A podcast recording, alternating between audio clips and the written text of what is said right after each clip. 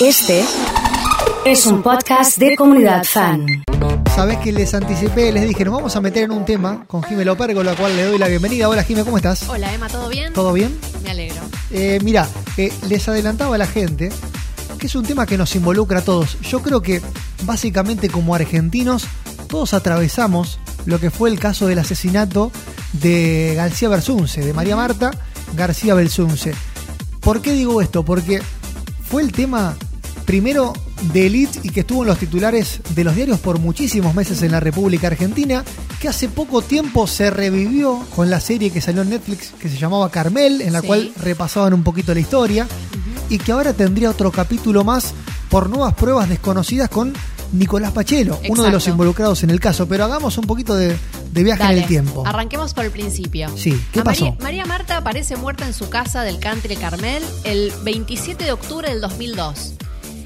Primeramente, se trató el tema como un accidente doméstico, es decir, a ella la encuentra la familia, hacen los trámites respectivos de cochería, médico y demás, la entierran, fin del tema. Velorio, Velorio, entierro, entierro, fin del tema. murió como en un accidente doméstico. Exactamente. Dos meses después se pide la exhumación del cuerpo porque empezaron a haber inconsistencias en algunos de los trámites o alguien en, en el, en el camino empezó a sospechar que esto no estaba bien. Cuando desentierran el cuerpo encuentran no solo que tenía seis disparos en la cabeza, sino que estaban tapados con la gotita. Porque eso es Ahora nadie lo vio eso en su momento. ese es el gran tema, porque la realidad es que ahora, o sea, en el, el estado de situación jurídico es, hubo tres juicios, uno contra el viudo, uno contra la familia y amigos, y ahora este es el tercero contra Pachelo. El primer juicio fue contra el marido, el ex marido Carrascosa. Le- lo condenaron a él por homicidio. Fue preso, pero lo termina absolviendo la Corte Suprema de Justicia de la Nación, diciendo que era inocente. En el segundo caso... Quiero, quiero sí. detenerme en eso un segundito.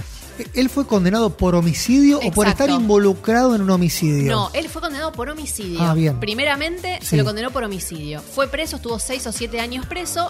Obviamente él siguió con las apelaciones del procedimiento y, y llega a la Corte Suprema donde la Corte Suprema dice este hombre es inocente. Y Ir apelando, absuelve. ir apelando es, por ejemplo, ir subiendo de instancias en la justicia. Exacto. Vos apelás y haces que un tribunal distinto del que te juzgó revise el tema. y Pero lo revisa ir, completo. pero tenés que ir por un tema diferente al que apelaste o, o el que presentaste en ese momento. No, claro, vos vas en realidad apelando la sentencia. O decir, vos, cuando la sentencia dice vos sos culpable por esto, por esto, por esto, vos decir, no, esta sentencia es arbitraria, es nula, es, está viciada de, algún, de alguna nulidad. Sí. Entonces voy al superior, que es el tribunal que le sigue, para que lo- vuelva a revisar el tema y efectivamente dicte la sentencia correspondiente. Bien. En ese camino procesal, Carrascosa llegó a la corte y la corte dijo es inocente.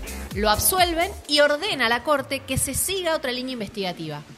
Y se arranca la línea investigativa, o se sigue, contra Pachelo, que es el juicio que arranca ahora. Pachelo que era vecino. Pachelo de era ella. vecino, de hecho en los medios, ahora que salió la noticia, está el mapita del country y vivía, como decirte, a cuatro, a cuatro casas de María Marta García Belsunce. Lo llamativo de, toda esta situación es que Pachelo concurrió a todos los juicios, pero siempre en calidad de testigo.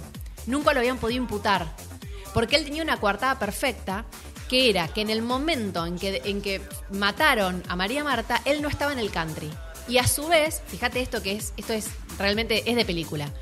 Él tenía como prueba que había ido al shopping con la madre a comprar un juguete para el hijo. Y tenía el ticket del juguete de las 19.15, suponte. Estamos hablando de 20 años atrás. No había cámaras. No había nada. No había nada. ¿Qué pasa? Cuando dicen, che, hay que encontrar una nueva línea investigativa porque Carrascosa no es el, no es el homicida, los familiares no son los encubridores, vamos con Pachelo. Cuando empiezan a ver y empiezan a cotejar los dichos de Pachelo con la realidad, encuentran que en el horario en que él dice que estaba en un country, en, Reco- eh, perdón, en el shopping en Recoleta, su teléfono habló por teléfono desde Pilar. Entonces, físicamente se sitúa cerca de la escena del hecho. Claro. Entonces, lo que dicen es, él hace dos llamadas telefónicas, una a la- al horario a las 7 de la tarde más o menos, lo de María Marta tiene que haber sido seis y media por ahí. Y una de las llamadas es a la madre. Aparentemente lo que se sospecha es que le dijo a la madre, anda al shopping y compra un juguete y pedí el ticket. ¿Por qué? Porque la madre de Pachelo, un mes antes de tener que ir a declarar, en el 2003, se suicida. Y encuentran en la casa, en la caja fuerte de la casa, el ticket de la juguetería.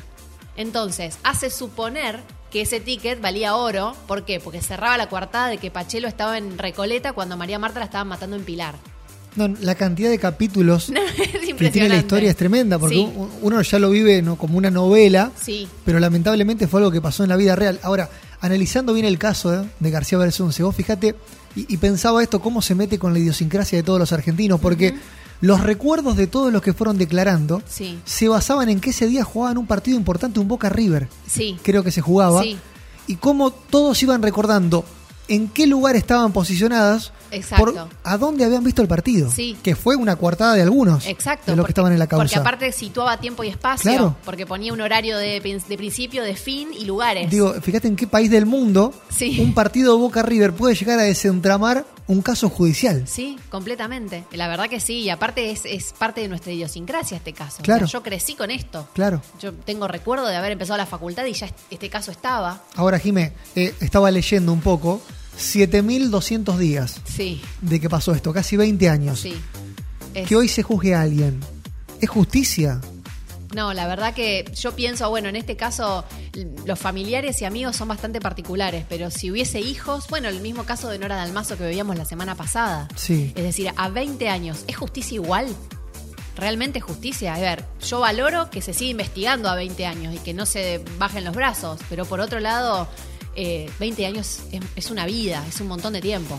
Y, y también otro de los puntos importantes es la exposición pública que tuvo el caso. Sí, que termina perjudicando a lo largo de los años a, a inocentes. Me imagino que a los culpables los habrá incomodado, pero hay muchas personas inocentes, acercados, familiares, llegados, eh, que se vieron involucrados en un caso mediático en el cual eh, no tenían nada que ver. No, y, te cambia, a ver, les cambia Sí, la vida. Totalmente, son los daños colaterales de- del tratamiento mediático de un tema. Sí. Eh, es decir, el momento en que se elige un tema para que sea un tema mediático, obviamente hay que ponerle condimentos para que sea atractivo verlo, leerlo, y ahí en el medio, bueno, hay personas.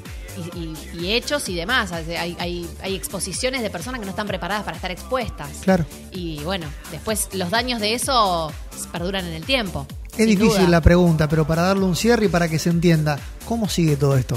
Bueno, a ver, ahora lo que sigue es el juicio contra Pachelo y contra los dos ex vigiladores, que son los, los actuales acusados por homicidio. eh, pues, es decir, ellos lo, los la acusación es robo agravado por arma más homicidio criminis causa. Y es una pena de perpetua. Yo creo que van a terminar condenados. Esto es una opinión totalmente personal y nada y fundada en nada, en lo Sí, que leo. Eh, en tu opinión. Sí, porque en este caso alguien tiene que estar preso por algo, porque es un caso icónico de Argentina. Claro. Entonces, yo creo que van a ser condenados, sin lugar a dudas. Puede sentar un precedente a lo mejor. Puede ser, o, o para que. o- es un momento en que la justicia está bastante cuestionada. No le vendría mal encontrarle un acusado al homicidio de García Belsunce. Entonces, la verdad, sería un buen cierre. Claro, claro, claro. No, eh, está, se me ocurren dos millones de preguntas para hacerte. Porque la verdad que es un caso recontra eh, mediático y recontra que lo vamos viviendo. Sí. Pero eh, todas estas personas que están, que están involucradas, eh, ¿cuánto tenés que esperar si es que sos inocente para que te liberen de esa causa? No, es que, por ejemplo, los familiares y amigos que terminaron siendo sobreseídos pero no absueltos porque hay un problema de tiempos y de prescripción del delito Sí. y demás, que era por encubrimiento. Esa gente técnicamente no la no está liberada de culpa y cargo, es que no, no lo pudieron probar en tiempo y forma. Claro. Entonces, la realidad es que el caso está enrarecido igual. Es decir, probablemente Pachelo haya estado involucrado, pero no creo que haya sido el único.